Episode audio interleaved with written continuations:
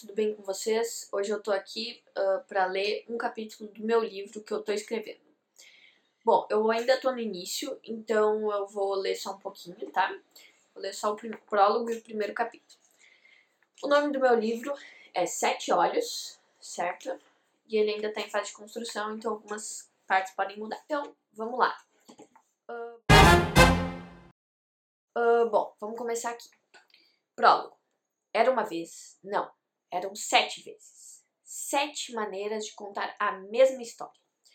A de Kevin Spark e o Lutador Sam. Essa história começa como todas as outras, uma pessoa nascendo.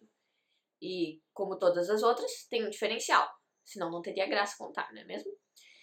A criança que nasceu era um órfão, na verdade, dois, né? Como todos os outros órfãos, por um pequeno momento eles tiveram pais, mas, ah, que momento pequeno!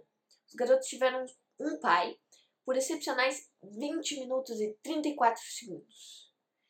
Após seu nascimento, a mãe, como em uma história clichê de um filme qualquer sobre órfãos, morreu durante o parto, deixando o pai sozinho e desesperado. Em sua profunda depressão, ah, quase me esqueci. Prometi que essa história seria contada por sete pessoas, não é mesmo? Pois bem, Harry Spark, mais conhecido como o pai, é uma delas. Então, Vamos lá. Capítulo 1 Harry's Park Meus filhos. Oh, meus filhos. Eles eram tão pequenos. Quando os vi, sem Ana para me apoiar, não aguentei. Chorei e me embebedei. Não sabia o que fazer e, admito, até hoje não sei bem o que fiz. Lembro que deixei o menor no dojo, com um bilhete informando o nascimento e o nome, Kevin Spark pobrezinho não aguentaria uma semana no orfanato, mas eu sabia, e sei até hoje, que lá, onde o deixei, havia disciplina. Não deixariam que as outras crianças o machucassem. E ele talvez até aprendesse alguns golpes, mas nunca imaginei, nem em meus mais loucos sonhos, que isso aconteceria. O maior, que parecia ter mais maneiras de se defender, deixei na rua, ao acaso, para que fosse encontrado por alguém que não tivesse defesa contra seus encantos. Após cumprir minha tarefa, fugi da cidade, pois senti que não aguentaria, de maneira alguma, passar por meus filhos sem poder abraçá-los, ou pelos senhores e senhoras de bem me olhando e comentando a morte de Ana e minha prole desaparecida, achando que eu os tinha jogado em uma vala qualquer, que, por sinal, foi o que eu fiz com o maior, ou pior. Enfim, Fugi e cheguei a Tebas, um bar em uma cidade qualquer no interior de Minas Gerais, que mesmo sendo apenas minúscula interiorana, parecia uma megalópole, após viver minha vida no vilarejo de Piracutu nas montanhas, cidade natal minha e de meus filhos. Fui ao encontro do dono do bar e lhe pedi onde encontrar Sandy, de quem Ana me falara e ordenara a visitar e dizer que poderia iniciar o pedido de número 7432. Acrescentara também que tudo já estava pago e que Sandy insistiria em um aperto de mão, mas eu não deveria aceitar de modo algum. O barman riu e me perguntou se eu era muito supersticioso, e sem esperar resposta, me indicou que seguisse até o final da rua principal, que deveria ter uns 70 metros de comprimento, virasse à esquerda e rezasse para que Spencer estivesse dormindo. Estranhei tal afirmação e quis lhe perguntar o que queria dizer com aquilo mas o homem disse que o expediente tinha acabado e me expulsou do bar. Fiz então o que, o que me havia sido ordenado e segui até o final da rua, que, se antes era decadente, se tornou completamente decrépita. Ao virar à esquerda, quase morri de susto. Na minha frente, um imponente cachorro marrom com dentes enormes. Nas quatro patas, deveria ter uns um metro e meio de altura. Estava deitado roncando alto, no meio da rua. Olhando mais atentamente, percebi que em sua coleira estava escrito Spencer. Lembrei do que o barman havia dito e agradeci por não ter conhecido acordado. Passei o mais silenciosamente possível pelo bichano e logo vi um amplo pátio com algumas casas em estilo vitoriano ao redor. No centro de um elaborado mosaico, retratando uma batalha de ninjas com o que pareciam grandes ogros com um olho só montados em cachorros demoníacos colossais, estava sentada uma velha mulher, meditando e cantando uma, baixinho uma música em uma língua que eu não conhecia. Aproximei-me dela vagarosamente, perguntando-me onde estava Sandy.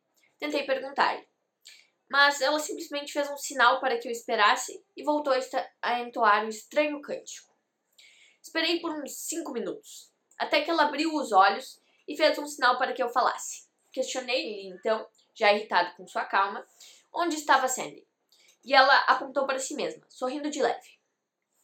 Ainda cínico, resolvi puxar conversa, para fazê-la soltar a língua e me falar onde estava Sandy. Perguntei-lhe então, polidamente, quem tinha tido a ideia de criar um mosaico de algo tão absurdo quanto uma luta entre ninjas e ogros.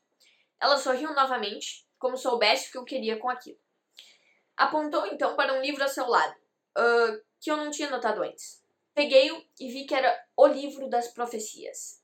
Ela gesticulou para que eu o abrisse em um ponto aleatório, o que fiz. O que aconteceu em seguida me surpreendeu. Caí, por acaso, na página 7432 e vi que havia uma única profecia. Ela era assim: quando dois irmãos, nascidos na noite mais escura, de pais diferentes, mas do mesmo vento, sem mãe ficarem, os filhos das trevas, há muito tempo esfomeados, sem dó nem pudor, se erguerão. Com a esperança perdida, haverá a batalha final entre heróis e vilões na porta infernal, onde o sangue daqueles que dali não saem mancha a terra, a morte reinará e defenderá a vitória. Fiquei um pouco abalado e resolvi mudar de assunto. Solicitei-lhe, então, que iniciasse o pedido número 7432, como me for ordenado por ano. O rosto da mulher, antes rindo de minha cara surpresa, imediatamente ficou sério. Ela sentiu e entrou na casa mais distante de onde estávamos. Pouco tempo depois, voltou com um papel de aspecto amarelado. Lendo o que estava escrito, sentou-se e recomeçou a cantar.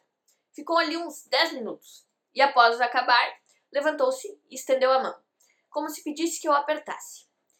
Automaticamente, fui apertá-la, mas lembrei que Ana havia dito especificamente que não deveria fazê-lo e tentei retirar a mão no último instante, mas Sandy era muito rápida e agarrou-a. Ela começou a rir e fez um sinal com a mão livre como se estivesse me despejando.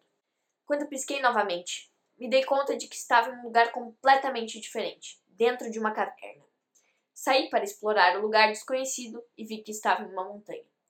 Tentei sair da gruta, mas no último passo bati em uma parede invisível e me dei conta estava preso por alguma magia causada pelo aperto de mãos.